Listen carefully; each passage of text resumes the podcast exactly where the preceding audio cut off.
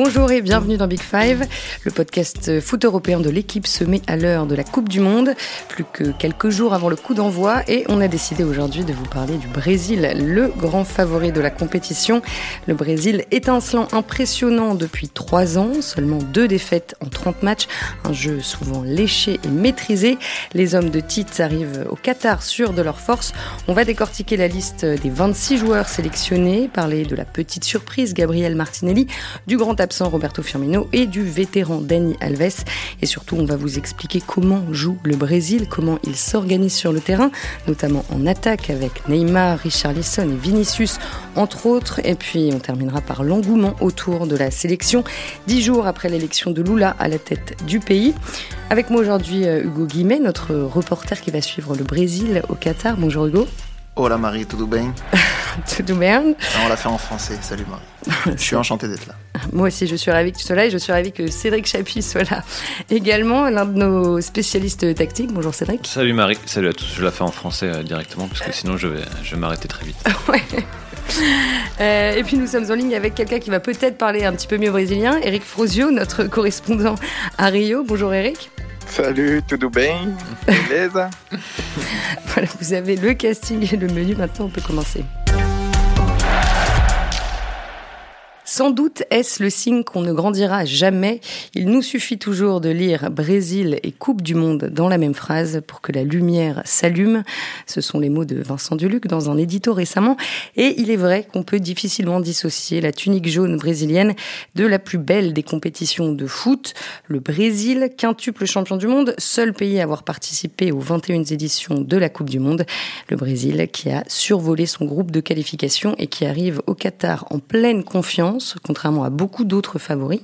Hugo, cela faisait combien de temps que le Brésil n'avait pas abordé une Coupe du Monde avec autant de certitude Alors, je réfléchis deux secondes, mais j'ai envie de te dire un truc de fou et peut-être 1998. Alors, je sais pas si euh, Eric sera d'accord avec moi, mais bon, en 98, ils sont, ils sont tenants du titre. Ils arrivent avec euh, le Ballon d'Or euh, Ronaldo. Ils sont clairement favoris, donc c'est peut-être à ce moment-là qu'ils avaient le plus de certitude. En 2006, ils sont sur la fin d'une génération. Euh, voilà, Ronaldinho, euh, Ronaldo surtout, euh, c'est plus que c'était. Bon, il y avait Adriano aussi, mais l'équipe était un peu déséquilibrée. ils étaient moins souverains en tout cas. Donc voilà, à voir avec Eric, mais je dirais 98. Eric, tu es d'accord avec Hugo?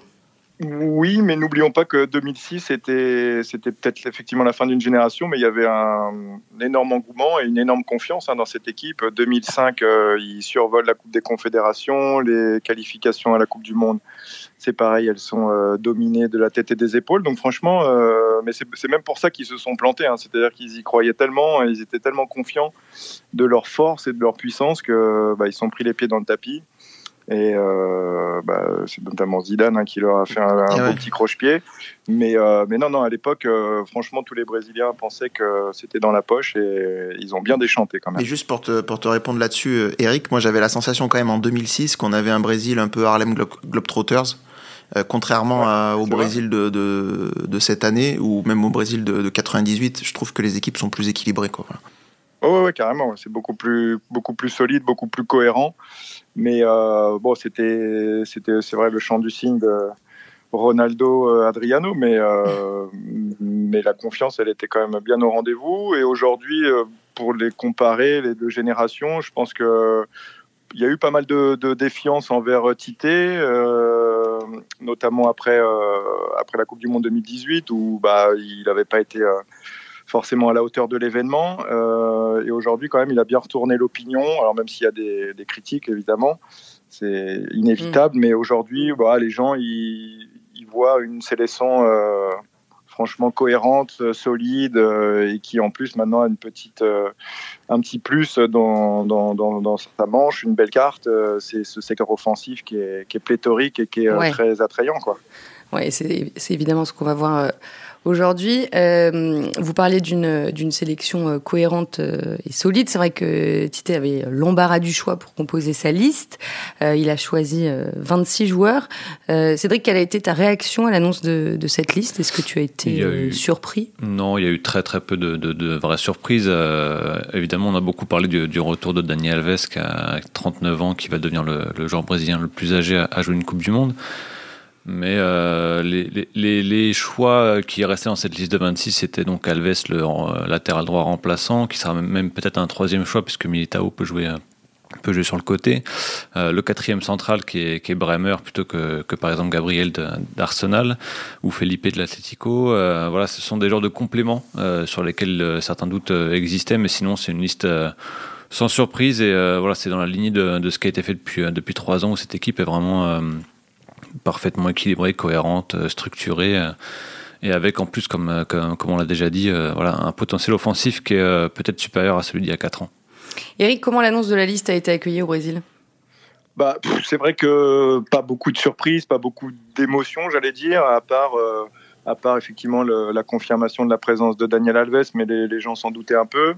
Euh, voilà, c'est ça qui a suscité un peu de, un peu de critique. Euh, je l'ai raconté dans le journal, mais il y a un sondage dans la foulée qui a été publié pour ou contre la sélection et la convocation de Daniel Alves. 88%, euh, c'est même été jusqu'à 90% étaient contre d'internautes interrogés, contre la présence de, Daniel Alves. Mais voilà, c'est le seul, euh, c'est le seul élément qui a suscité euh, un peu la polémique et puis et puis des critiques. Mais bon, des critiques quand même assez assez féroces. Hein, même des, consultants, des anciens joueurs, ils ont tous c'était tous unanimes pour dire que bah, Daniel, Alves, euh, Daniel Alves n'avait rien à faire dans cette sélection. Mais bon, en même temps, il prend 26 joueurs. Je pense que sa présence, elle sera plus euh, symbolique qu'autre chose. On ne le verra pas sur le terrain, mais il sera là pour, euh, bah, pour donner sa, apporter sa grinta et sa, sa soif de vaincre. C'est quand même le, joueur qui a mmh. gagné le plus de trophées dans l'histoire du foot. Donc, euh, bah, il peut pas être inutile quand même, quoi. Eric, il y a un élément quand même aussi très important, je pense, sur Daniel Alves, c'est qu'il est très proche de, de Neymar dans le vestiaire et aussi un excellent. Euh, alors ça peut paraître un petit peu euh, à côté de la plaque ce que je vais dire, mais c'est un excellent joueur euh, d'instruments, de samba, etc. Et la plupart des, joueurs avec qui j'ai pu discuter ou des proches de joueurs, etc.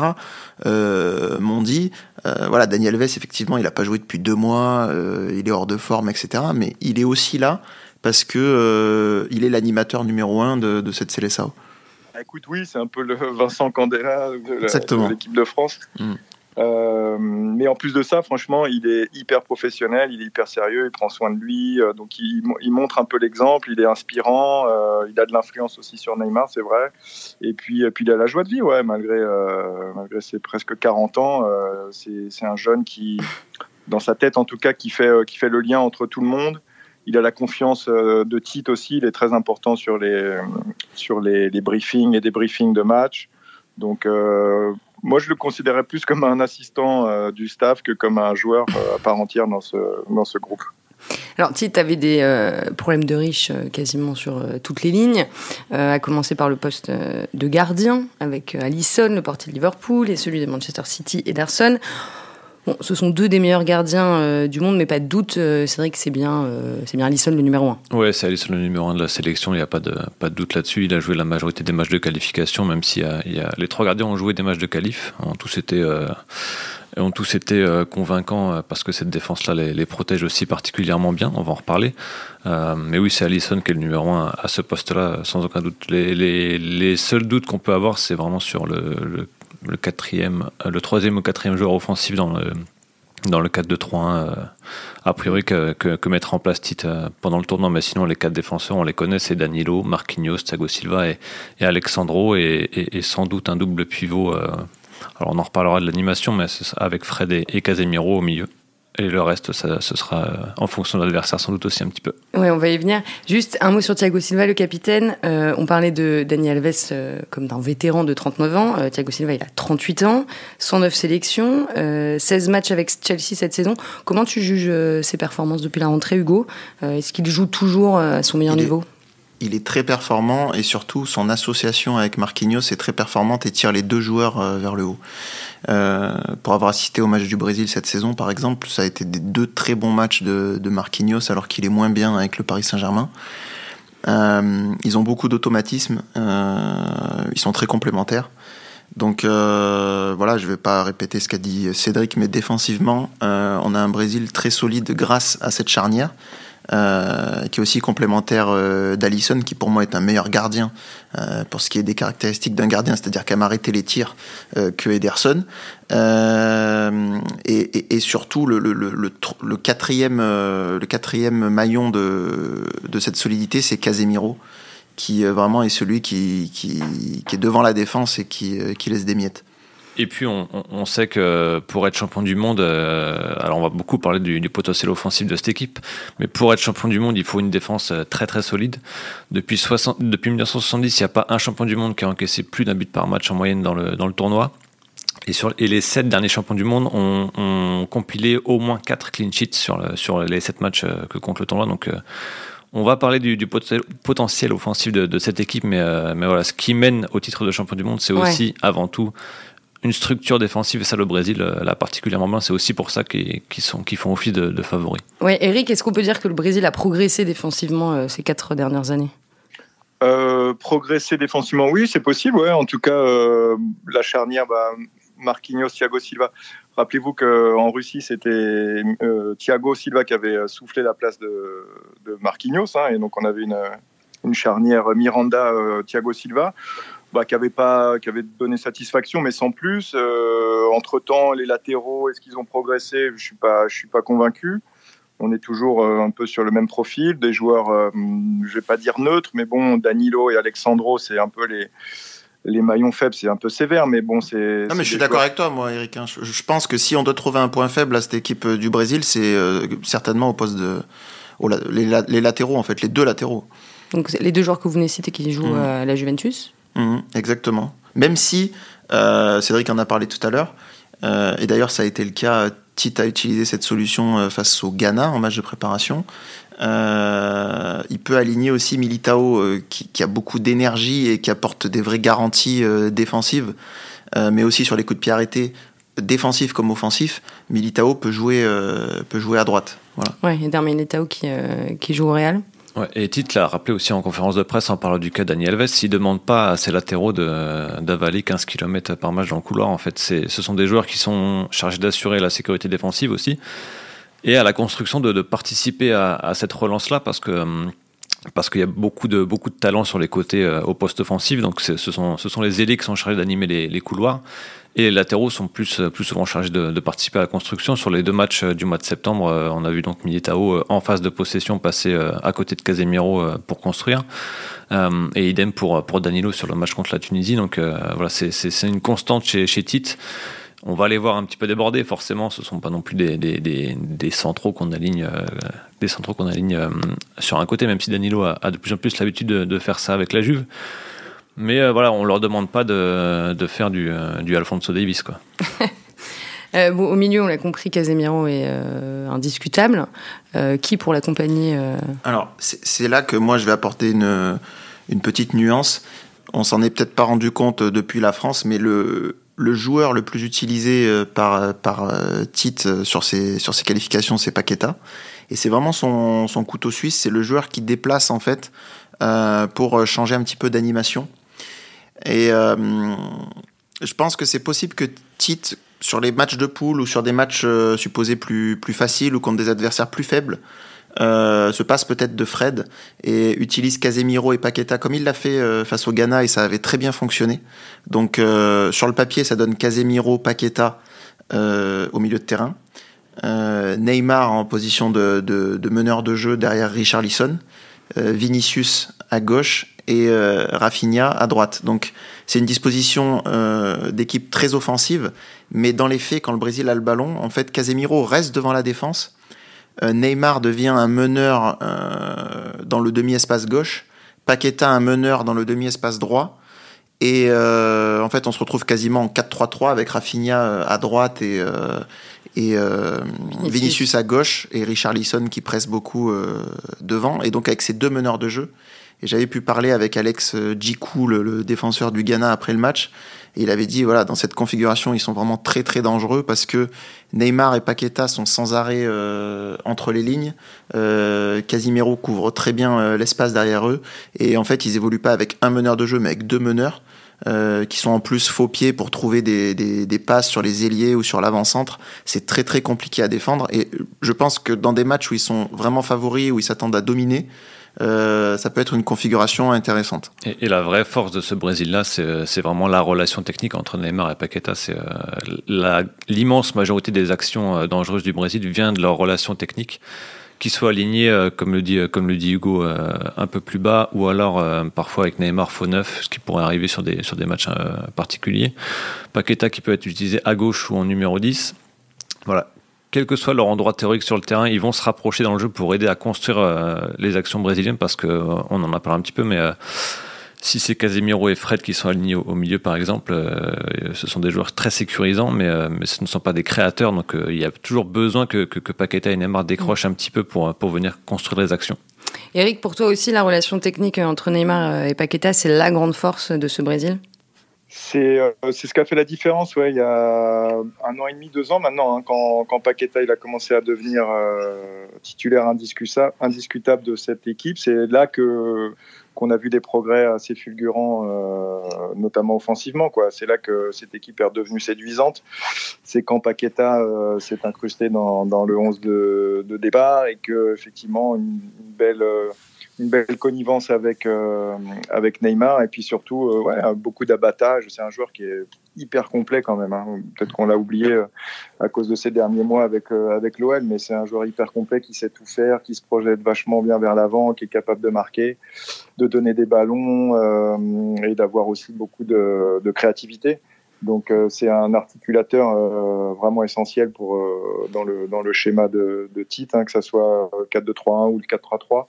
Paqueta, il a une place euh, essentielle et, et sa, sa, relation avec Neymar, elle est, elle est vraiment, elle fait, elle fait, plaisir à voir. C'est clair, Eric, je sais pas ce que tu en penses, mais il, est assez symbolique de cette Célessao finalement, parce qu'on parlait tout à l'heure d'artistes, etc.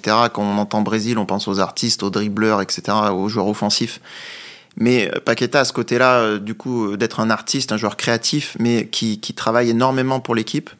Et c'est ce qui fait la force de ce Brésil, en tout cas de ce que j'ai pu en voir. L'équipe n'est jamais coupée en deux. Euh, un attaquant comme Richard Lisson, c'est, c'est, c'est, des fois je me dis c'est le Andy Delors euh, brésilien parce que il est sans arrêt en train de presser, euh, il tacle, il se bat énormément.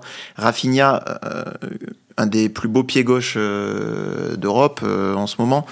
il travaille beaucoup au pressing. de Barcelone. Le Rafinha de Barcelone, bien sûr. Il, il, il, travaille beaucoup aussi au pressing défensivement. Vinicius, c'est pareil de l'autre côté. Euh, on a parlé de la, de la, de la relation euh, Neymar-Paqueta, mais il y a une relation Neymar-Vinicius aussi euh, sur le côté gauche qui est très intéressante, surtout s'il y a des, si l'adversaire du Brésil laisse des espaces. Voilà, Vinicius, c'est un peu le, le, le Mbappé du, du Brésil, c'est celui qui va avaler les espaces, qui va, qui va faire très mal en fait en transition. Et euh, grâce à la qualité de passe de, Neymar, mais aussi de Paqueta, il est souvent euh, mis en orbite. Donc euh, c'est aussi un gros point fort de cette, sélection. Oui, c'est vrai que la liste, la, liste en attaque donnait encore plus le tournis avec tous les noms que tu viens de citer. Tu en as oublié deux, qui sont un petit peu les deux petites surprises de cette, de cette liste. Gabriel Martinelli, l'ailier d'Arsenal, qui ne comptait que trois sélections avant le début de, de la Coupe du Monde. Comment vous expliquez euh, ce choix de titre? Sans doute, euh, sans doute que la, prise de pouvoir quelque part de Vinicius côté gauche, puisque c'est encore un jeune garçon qui a explosé euh, depuis un an et demi, deux ans avec le Real, mais en sélection, son, éclosion est un peu plus récente. donc maintenant, il devient une, arme redoutable sur le côté gauche. donc il lui fallait peut-être aussi un, remplaçant, entre guillemets, qui est Martinelli, qui incarne plus, plus ce côté-là que qu'un Firmino par exemple qui a été qui a été laissé de côté. Euh, il y avait Coutinho aussi qui pouvait incarner euh, un, recours côté gauche, mais il a, dû euh, déclarer forfait. Donc voilà, il fallait une option pour, pour, pour ce côté gauche là pour compléter la, présence de Vinicius. Moi, ça me ça me surprend pas parce que c'est quand même un garçon qui fait un, début de saison très très intéressant du côté d'Arsenal. Et Tite a aussi sélectionné Pedro, le, jeune avant-centre de Flamengo. Eric, un peu la même question. Comment tu expliques ce choix? Bah, La présence de Pedro, franchement, il, il allé chercher sa, sélection euh, bah, par son talent, tout simplement. Il a eu des petits bouts de match, des petites sélections par-ci par-là, mais c'est un joueur qui est tellement habile, qui est tellement euh, adroit devant le but, euh, généreux, qui sait aussi être remplaçant. Il l'a connu longtemps au Flamengo, puisqu'il était dans l'ombre de Gabigol, Gabriel Barbosa, qui est le buteur, la star et l'énorme vedette de, du, Flamengo. Et Pedro, euh, qui est quand même un joueur avec un énorme potentiel, a dû se contenter de, de bout de match, euh, d'être un joker. Mais à chaque fois, il en profitait, il se montrait, même un quart d'heure, 20 minutes, un but par-ci, un but par-là. Et Tite a apprécié bah, son état d'esprit et puis son, son, adresse devant le but. Il est hyper adroit. Il, un petit ballon qui traîne, boum euh, un extérieur pied droit, un plat du pied gauche. Euh, c'est un joueur. Euh, moi, je pense qu'il va, il va se montrer pendant ce mondial. Il a mis un but, euh, un but magnifique sur la tendance. D'un Richard Lisson, effectivement hyper généreux, hyper altruiste aussi, mais bon, qui, qui, est pas, qui est, pas une, une, une goal machine, quoi. Et je vois bien, moi, Pedro, euh, voilà, euh, jouer 15-20 euh, minutes par-ci par-là, claquer son petit but et puis s'incruster dans, le 11 titulaire, pourquoi pas. Hein. C'est vraiment un très très bon joueur. Il a 25 ans, il n'est pas si jeune que ça, il a de la maturité, il, était, bah, il vient de gagner la Copa Libertadores, il est sur une phase ascendante et c'est un peu la coqueluche du moment ici au Brésil. Donc vous comprenez le choix de se passer de Roberto Firmino? Ouais, parce que dans le, euh, dans le style de jeu recherché, je pense que bah, pour, pour reprendre le, profil de Pedro, c'est un joueur qui apporte un petit peu plus de profondeur peut-être que ce que Firmino euh, n'apporte pas, parce que lui c'est plutôt un joueur qui va, qui va venir euh, participer au jeu. Il y a aussi, on n'a pas parlé d'Anthony qui sera le, le, backup euh, côté droit de, alors soit de soit de Rafinha, soit peut-être de Richarlison s'il est aligné euh, ponctuellement euh, sur ce côté-là. et puis il y a Gabriel Jesus aussi qui, qui avait été qui avait été oublié au, mois de septembre, mais qui, qui fait bien partie de la liste, qui fait un, qui a fait un début de saison Tony Truant avec Arsenal aussi, qui est un petit peu dans le dur au niveau de la finition, mais toujours toujours utile. Euh, voilà, c'est un joueur qui en sélection traverse euh, une grande période de, disette face au but. Je crois que c'est un but sur ses 21 derniers matchs euh, depuis trois ans avec le, Brésil. Mais voilà, c'est aussi un joueur qui avait été beaucoup critiqué en 2018 parce qu'il avait joué les cinq matchs titulaires et, il n'avait pas marqué. donc voilà, il y a, tellement d'options en fait pour pour construire ce secteur offensif que je pense qu'on va avoir des choses différente mais aussi séduisante euh, sur les trois matchs de poule. Mais Gabi, euh, Jésus, même s'il marque pas, il t'emmène, il va te donner quand même quelque chose et je pense que c'est le sens de sa présence euh, dans la liste. comme Richard Lisson, il est capable de faire énormément d'efforts, de presser à droite, de presser à gauche. Voilà, et pour revenir un petit peu sur, sur Pedro, mais comme Everton Ribeiro, c'était très important, je crois, pour Tite aussi d'avoir des, des, locaux dans, dans sa liste, d'autant plus des joueurs qui, qui, qui, jouent dans le club le plus populaire d'assez loin au, au Brésil, Flamengo. Euh, voilà, c'est, je pense que c'est un, c'est un élément quand même euh, qui est à prendre en compte.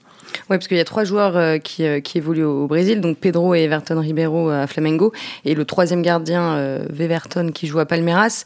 Eric, ce sont trois joueurs qui sont particulièrement appréciés bah, chez toi au Brésil oui, oui, bah, les Brésiliens, ils, ont, ils auraient voulu encore plus de, locaux, j'allais dire. Rodinei, qui est un latéral droit un peu surprenant, euh, qui vient de gagner lui aussi la Libertadores avec le Flamengo. Il y a Doudou. Euh, Doudou, c'est un peu le, le paillette euh, de Palmeiras. Voilà, c'est des, des, joueurs locaux qui ont beaucoup de qualité, mais voilà, je pense que Tite, euh, effectivement, il, en a sélectionné trois, euh, un gardien euh, et finalement un, milieu de terrain de complément et un, joker en attaque. Et je pense, enfin, faudrait vérifier sur les listes précédentes, mais c'est à peu près, je pense, la moyenne de ces, de ces dernières années, quoi.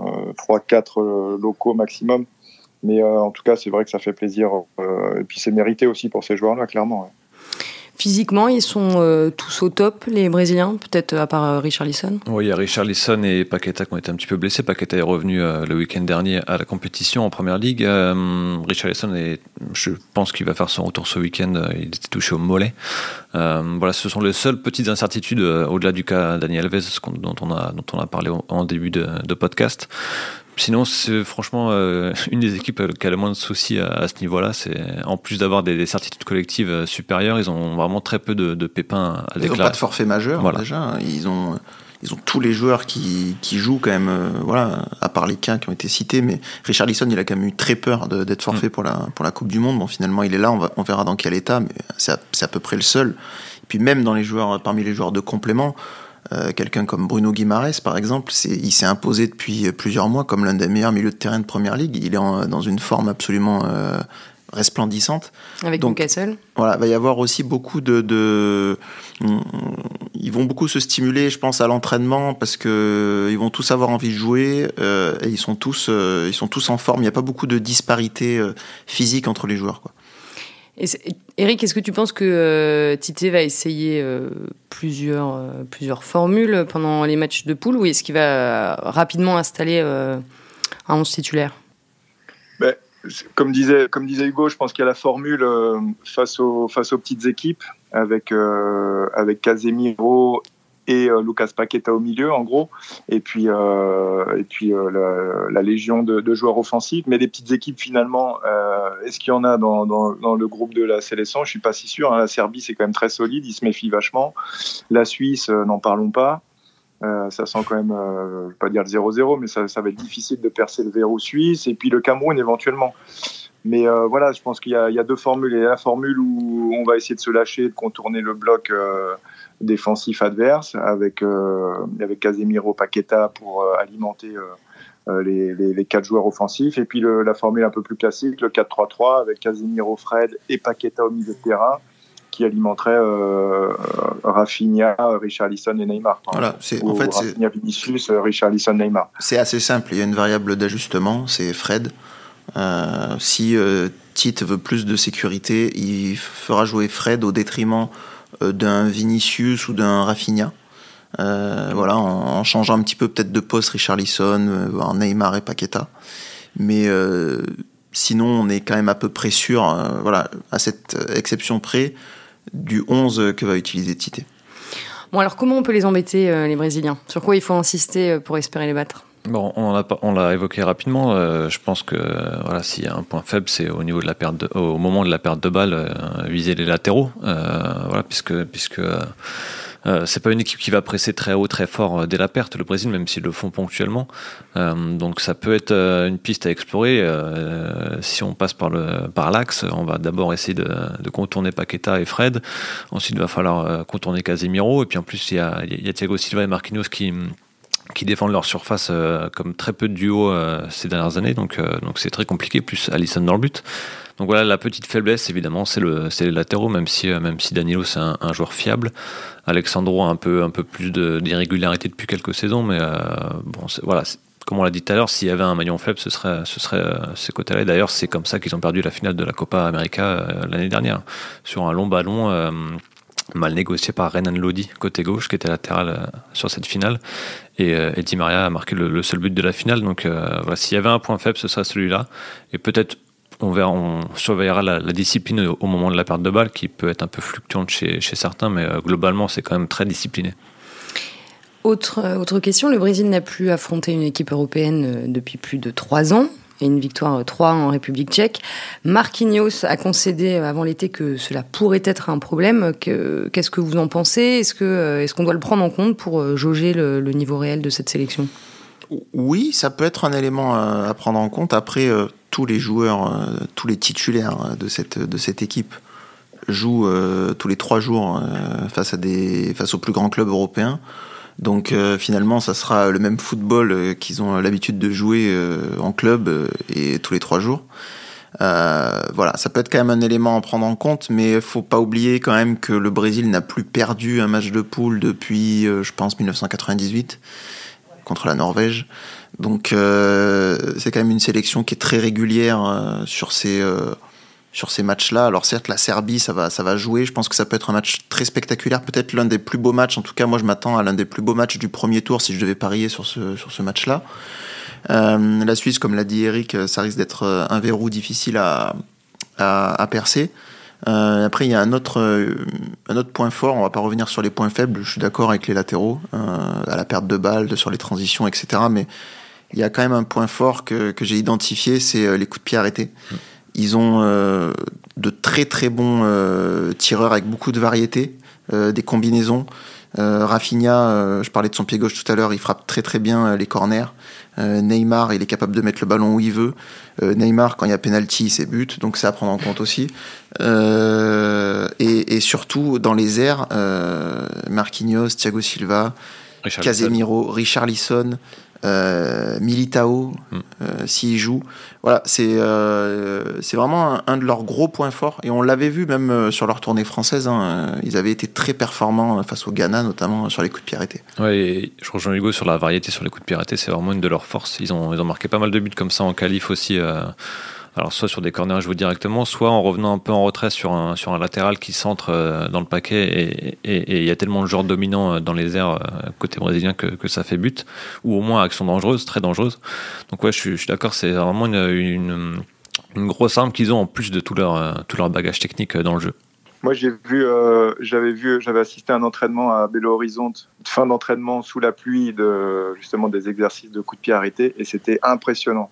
Alex Telles qui envoyait pied gauche euh, à peu près au point de pénalty et là ça, ça, décollait. Thiago Silva, Marquinhos, c'était hyper spectaculaire. Et franchement, j'ai été épaté par la précision. Tite, il ajustait euh, euh les, les, combinaisons. Euh, ça, c'était vraiment du très, très, haut niveau et c'est vrai que ça se confirme aussi en match. Hein. Ils sont, j'ai pas les chiffres, mais ça, ils sont quand même très très euh, décisifs sur sur ce genre d'exercice. Les pénalties, n'en parlons pas. Enfin, Hugo, tu l'as évoqué voilà, tout ça mis bout à bout, franchement, euh, on a quand même avec la, la sélection une, belle tête de champion, je pense, ou de futur champion. Mais non, mais oui, les pénalties, au-delà du fait que Neymar a un taux de réussite, a le meilleur taux de réussite du monde dans cet exercice, on a une équipe avec des profils d'attaquants qui, qui, obtient beaucoup de pénalties. Alors là, pareil, j'ai pas les chiffres, mais euh, tous les deux matchs, euh, le Brésil a un penalty en fait. Il a mis, il a mis quatre pénalties en qualif, Neymar. Voilà, donc c'est quand, même, euh, c'est quand même important. Sur quatre tentatives, bien sûr. on va sortir, euh, on va s'éloigner un petit peu euh, du terrain maintenant. le premier match du Brésil, c'est dans deux semaines pile. Eric, qu'est-ce que tu penses de, l'engouement autour de l'équipe? L'engouement, bah, je suis un peu déçu, je vous cache pas, il n'y a pas grand-chose. On n'est pas du tout dans l'esprit Coupe du Monde. Hein. Normalement normalement 15 jours, euh, voire 3-4 euh, semaines avant, on est, euh, on est vraiment dans l'ambiance, on parle que de ça. les enfants, ils peignent les, les, trottoirs en, en, jaune et vert, il y a des drapeaux partout. Partout, j'exagère, mais en tout cas, il y a vraiment une montée en puissance qui est, euh, sensible et qui, et qui est magnifique. Quoi. Et bah, je l'ai vécu en 2010, en 2014. Et bah, euh, après, je m'attendais effectivement à quelques changements cette année, mais malheureusement, c'est le cas. Il y a eu pour la première fois de l'histoire les élections présidentielles qui se sont déroulées, qui se sont superposées avec les préparatifs. Donc les gens, ils n'avaient pas du tout la tête au mondial. Là, ça y est, on est en train de tourner la page. Euh, Bolsonaro, il va faire ses valises. Lula revient. Il y a un petit, euh, esprit de, liberté hein, qui, flotte un peu plus ici maintenant. Et euh, on va commencer, je pense, à se projeter sur cette Coupe du Monde. Mais il y a disons qu'il n'y a pas les préparatifs classiques d'une Coupe du Monde comme, ils savent le faire ici au Brésil et je pense que ça va monter en puissance. Mais euh, après, c'est un peu partout pareil aussi. C'est la première fois qu'elle a lieu euh, en hiver ou en été ici euh, en Amérique du Sud. Donc, on est loin en tout cas de l'esprit classique d'une préparation de Coupe du Monde. Là, tu as évoqué les élections présidentielles. Est-ce que c'est vrai que les joueurs de la sélection avaient convenu à l'origine de ne pas prendre parti officiellement pour euh, l'un ou l'autre des candidats bah, tout à fait. Hein. C'était un, accord un peu tacite que les joueurs avaient passé entre eux et bah, ils l'ont tous respecté sauf un. Euh, comme d'habitude, c'est Neymar qui est sorti du rang. Euh, il l'a fait, il l'a fait parce que d'une part, il s'est senti dans un premier temps obligé puisque Bolsonaro a visité son institut euh, à Playa Grange, du côté de, là où il a grandi, son, institut qui accueille euh, plusieurs milliers d'enfants. Donc il a, l'a d'abord remercié et puis bah, de fil en aiguille, il a apporté un soutien de plus en plus euh, évident au point de participer à un live de d'une demi-heure où il a appelé vraiment euh, à voter pour le, président sortant Bolsonaro. Il était même prêt à lui dédicacer son premier but au Qatar et, euh, il y a eu un mélange des genres assez euh, assez délicat, qui n'a pas plu à tout le monde, qui n'a pas plu à la CBF, qui, qui, essaye de dépolitiser un peu son maillot, qui essaye de dépolitiser un peu la situation. Oui, parce que le, maillot est, devenu l'un des. Dégâts, ouais. parce que le maillot là maintenant est devenu l'un des symboles des partisans de Bolsonaro. Le problème, c'est qu'il faut prendre en compte aussi le poids des, des pasteurs évangélistes et euh, leur prise de pouvoir euh, vraiment au Brésil et sur, euh, sur, les, sur, les, sur les mentalités, notamment des, des, joueurs de la, de la Célestin. J'ai pas de chiffres non plus, mais je pense que la grande majorité des joueurs de la Célestin soutenaient Bolsonaro, pas tous, mais, mais beaucoup d'entre eux en tout cas. moi j'ai le souvenir d'une story d'un pasteur évangéliste qui qui diffusait une fake news euh, en vidéo euh, quelques jours avant l'élection, qui a été reprise euh, par Paqueta sur Instagram, mais aussi par, par Daniel Alves, par, par Neymar, etc. Et cette story avait été supprimée quelques heures plus tard par Instagram pour fake news. Donc voilà, il y a un effet aussi de, comment dire, euh, derrière Neymar, il y, a un effet pas de mimétisme, mais euh, voilà, les joueurs ne s'informent pas tous euh, par eux-mêmes. Il y a quand même Richard Lisson qui a pris ses distances avec.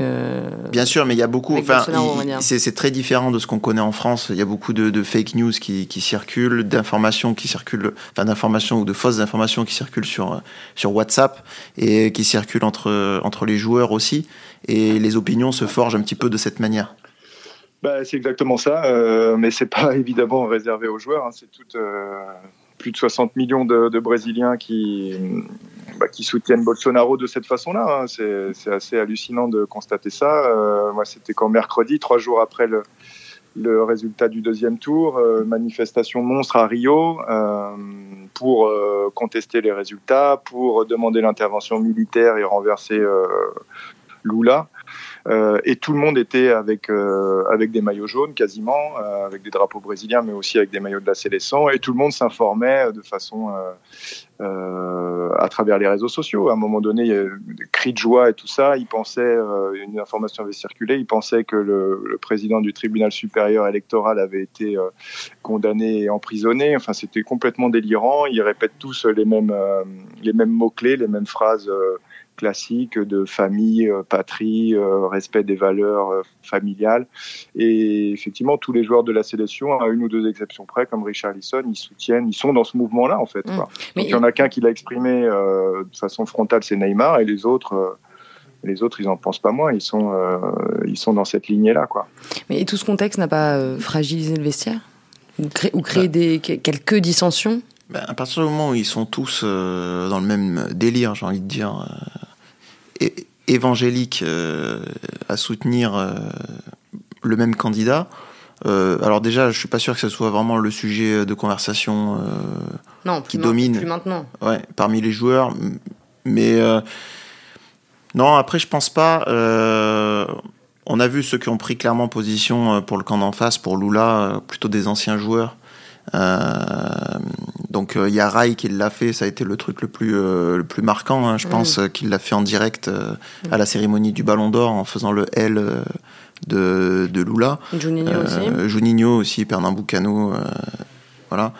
Donc, alors, à l'intérieur de la Célessao, je sais pas si ça, si ça peut poser des problèmes aux joueurs, mais sincèrement, je le pense pas. Dernière question pour terminer, puisque là on est en train d'exploser euh, le chrono. Euh, on connaît euh, la, sensibilité particulière des Brésiliens, on l'a déjà vu s'exprimer à, de nombreuses reprises. Je ne vais pas rappeler de, mauvais souvenirs, mais est-ce qu'aujourd'hui, voilà, est-ce qu'ils aiment leur costume de favori Est-ce qu'ils sont plus, plus à même de, de, résister à la pression? Bon, On va quand même rappeler que, que depuis 1994, le Brésil c'est quart de finale minimum à chaque Coupe du Monde, donc la pression ils savent aussi euh, s'en défaire et jouer avec. Euh, j'en ai parlé un petit peu tout à l'heure sur la malédiction du numéro 9 euh, depuis, depuis la, fin de l'ère Ronaldo. Il y avait eu Luis Fabiano en 2010, Fred en 2014, Gabriel Jesus en 2018. Ça n'a jamais été était, euh, était concluant euh, avec ce côté pression hein, du numéro 9. Là, j'ai l'impression que Richarlison, lui, il, joue un peu avec cette pression, il adore ça. Ça le galvanise un peu, il sur une forme euh, en sélection qui est, assez affolante. Donc je pense que cette équipe-là sait gérer la pression. Après, ce sont des, vérités de, de, match ou de tournoi qui, nécessiteront quelques adaptations parce qu'on l'a vu en, 2018. C'était sans doute l'équipe qui avait laissé la meilleure impression jusqu'au quart de finale. Et puis ils sont tombés sur Kevin De Bruyne, ça arrive. Euh, donc voilà, il faudra, et sur l'adaptation tactique euh, des Belges qui, leur avait fait très mal, ils n'avaient pas su répondre. Je pense que là, c'est une équipe qui est plus expérimentée, plus complète. Euh, sur le 11 dont on a un petit peu parlé, il n'y a, quasiment pas de joueurs en dessous des 30 sélections. Donc voilà, ce sont des joueurs qui jouent aussi dans des gros clubs européens. Donc la pression, honnêtement, je ne pense pas que ça, ça joue, surtout en jouant au Qatar. on, est, on est loin de la pression qui existait en 2014 au pays devant, moi, il y a un, truc qui m'inquiète un peu, c'est qu'ils euh, sont neuf, hein, neuf euh, membres du secteur offensif. Il y en a que deux qui ont déjà disputé une Coupe du Monde, c'est Neymar et Jesus. Et les autres, euh, ok, ok, on est au Qatar, ils seront pas à la maison, mais quand même, le poids du maillot, le poids de disputer une Coupe du Monde, c'est pas évident euh, de, surmonter tout ça. Donc, euh, je sais pas si euh, il aura le, les mêmes jambes de feu, si Vinicius il aura la même faculté de dribbler qu'au quotidien, euh, et Richard Lisson est-ce qu'il aura la même adresse? Voilà, c'est ça qui, me fait dire que mentalement, euh, ça, ça, ça, peut aussi être compliqué à gérer, quoi. Petite nuance de la part d'Eric, Hugo, rien à ajouter? Non, non, je suis, d'accord avec ce que dit Cédric, mais aussi avec la nuance qu'apporte euh, qu'apporte Eric. C'est vrai que le secteur offensif reste quand même assez jeune. Et euh, Neymar est euh, vraiment le leader expérimenté, j'ai envie de dire, de, de ce secteur offensif. Après, il y a d'autres joueurs dans la sélection, et notamment le, le, socle défensif dont on parlait tout à l'heure en début de podcast, qui, euh, qui est à même de, voilà, de garder tout le monde sur les bons rails. Euh, et puis, ces joueurs offensifs-là, même si c'est leur première Coupe du Monde, ils ont quand même l'habitude de jouer euh, la Ligue des Champions. Hmm. voilà, Vinicius, il, vient de gagner la Ligue des Champions et de marquer un but en finale. Donc, bon, ils sont habitués à ces hauteurs-là. et puis au Qatar, on, on, est quand même très loin de la pression qu'ils avaient pu subir, par exemple en 2014, où ça avait été catastrophique catastrophique euh, psychologiquement. Et puis il y a quand même un joueur qui absorbe un petit peu toute cette pression sur le terrain, c'est Neymar. Euh, enfin, il faut se rendre compte de la campagne de, qualification qu'il a fait avec le Brésil. Il a joué que 10 matchs, mais alors ces 10 matchs, il y a des, il y a des, il y a des, petites compiles qui traînent évidemment euh, de toute sa campagne éliminatoire. C'est assez hallucinant. Il porte cette équipe, il est créateur, finisseur. il, emmène tout le monde derrière lui. Je pense que c'est la variable qui permettra au Brésil d'aller d'aller plus loin qu'il y a 4 ans. Le premier match euh, du Brésil, c'est contre la Serbie, le jeudi 24 euh, novembre à 20h. On va s'arrêter là. Merci beaucoup à tous les trois, Cédric Chapuis, Eric Frozio et Hugo Guimet. Merci aussi à Antoine Bourlon qui vient d'enregistrer son 72e podcast euh, de la journée. merci à vous de nous avoir écoutés. La semaine prochaine, on parlera de l'Australie, le premier adversaire des Bleus. D'ici là, prenez soin de vous. À très vite.